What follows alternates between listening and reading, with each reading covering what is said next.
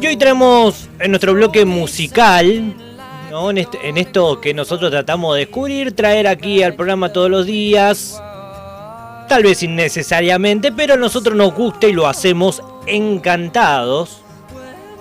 Mientras algunos de los temas más importantes de todos los tiempos tardan en hacerse muchos meses componiéndose, tanto la letra como la música. Por el contrario, por el contrario, otros salieron en forma inesperada. Hoy te vamos a contar algunos ejemplos de esas canciones que la hicieron así, como a las apuradas. Al menos de 10 minutos la terminaron. Dijeron, oh, acá esto es un éxito, la terminamos, ya está, salió buena, gustó. Y terminando, se terminaron en convertir un éxito, no solamente a nivel comercial, sino a través de la banda. Cuando uno escucha ese tema, ya sabe de qué banda estamos hablando. All my troubles seem so far away. Now it looks as though they're here to stay. Oh, I believe in yesterday. No sé si todos conocen el origen de esta canción. Para aquel que no lo sabe, lo cuento.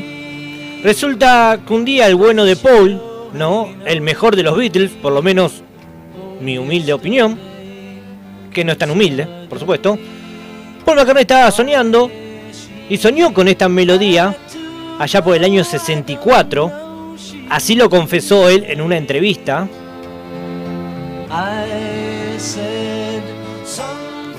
Él soñó, él estaba durmiendo, se quedó dormido en la casa de su novia en aquel momento, Janie Ayer.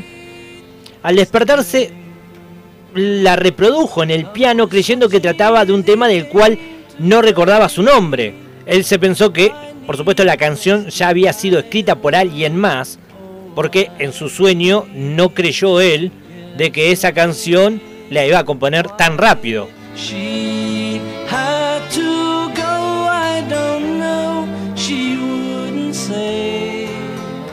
Sin embargo, los presentes no solo hicieron saber que nadie había compuesto una canción así hasta ese entonces, sino que además la melodía era tan hermosa, y es tan hermosa por supuesto, que lo alentaron a componer el tema.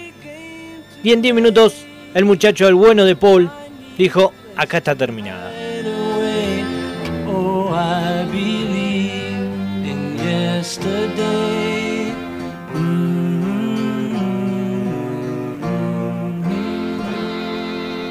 Una belleza, sin ningún lugar a dudas. Pero no fue el único inspirado. Hay una muy buena película que se llama Yesterday, que tiene un poquito de las historias, que está muy buena, muy interesante. Eh, no recuerdo ahora el nombre del protagonista, por supuesto, no me lo voy a acordar nunca, pero realmente es una gran, gran, gran película. Este es el ejemplo número 2 que traigo en el día de hoy de canciones que se compusieron en menos de 10 minutos.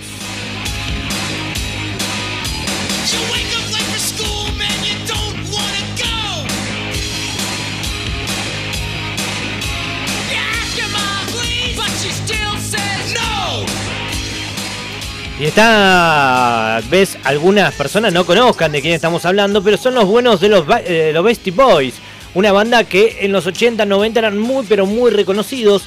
Y esta canción en particular lo fue, Fight for Your Right. You gotta fight for your right to party. Según Mike D, uno de los miembros del grupo, era el verano de 1986. La escribimos en 5 minutos. Estamos en el Palladium con Rick Rubin, productor del disco, bebiendo vodka y jugo de arándanos. Y Fight for Your Right fue escrita en servilletas de papel. Básicamente un tema caliente a estar de fiesta sin parar. No podía tener sino otro origen compositivo. Y un poquito de razón tiene.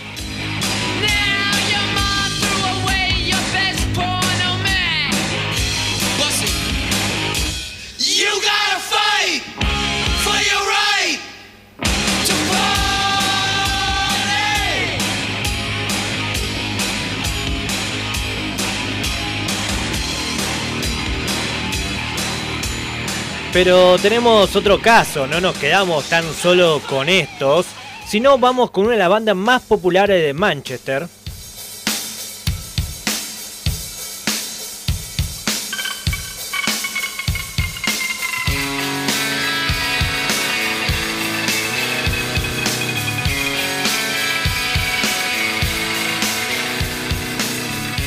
Una de las canciones preferidas por los fans de la banda eh, fue hecha por Noel Gallagher. Estamos hablando de Oasis y estamos hablando de Supersonic.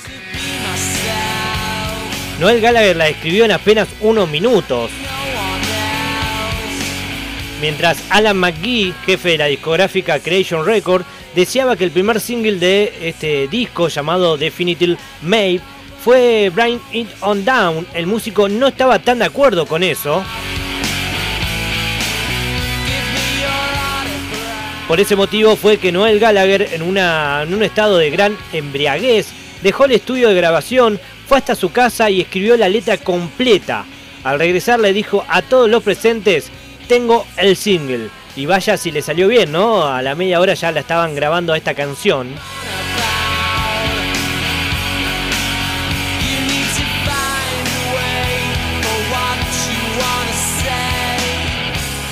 Una vez una chica me hizo sentir mal porque se acercó a mí y me dijo muy tranquilamente, la letra de Supersonic me caló hondo, a mí también me ha sucedido esas cosas y yo me quedé como, ¿de qué hablas? Supersonic es simplemente sobre una emoción que hace que uno se levante a tocar. Contó eso en el año 1994 Noel Gallagher.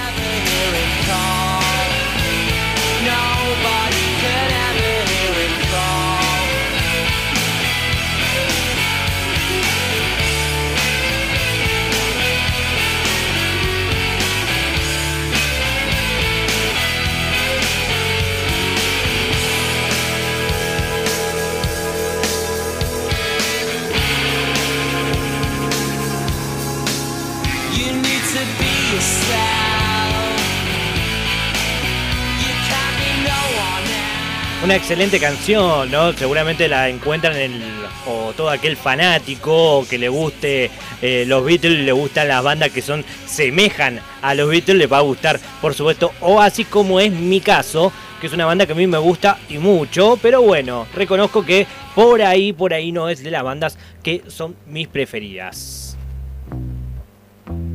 Y sí, Vamos al cuarto ejemplo de canciones que fueron compuestas muy rápidamente, una celeridad que realmente es hasta envidiable. Porque no solamente hicieron una canción así, de relleno, la número 8, la que va en el disco porque tiene que entrar, sino hicieron un hit. Este es otro de los clásicos más emblemáticos. Estamos hablando de los White Stripes, Seven Nation Army.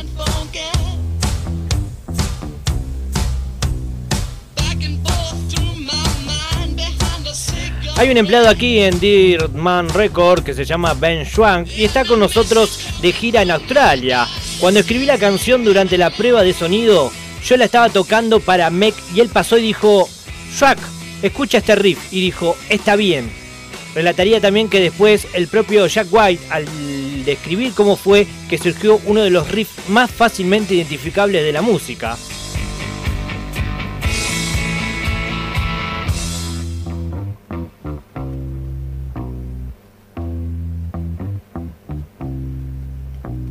Resulta que este riff no solo está bien, sino que era mucho más que eso, ¿no?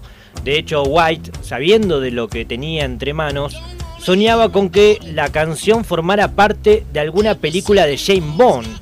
Mientras más lo pensaba, más convencido estaba de que eso no iba a suceder. Finalmente decidió incluirlo en el disco Elephant en el año 2003 y el resto ya es historia conocida porque es uno de los temas más, más, más populares de la historia de la música.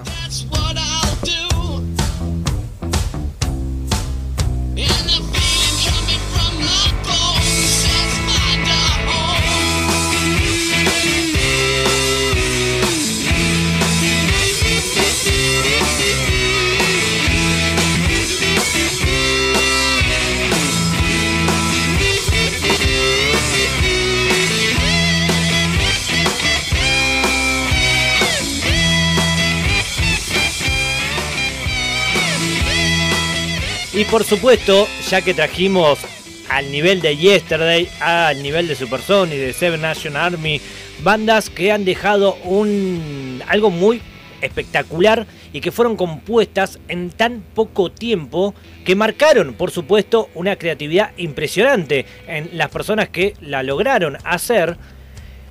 Y una de las bandas que sí a mí más me gusta, popularmente debo decir de que están dentro de mis primeras cinco bandas que tendría que elegir en caso de que alguien me pidiese hacer un ranking, que tal vez nadie me lo pida, pero yo respondo de que REM, R.E.M. estaría entre las primeras cinco bandas que a mí particularmente más me gustan y ellos en muy poco tiempo hicieron Lose My Religion, uno de los clásicos de todos los tiempos.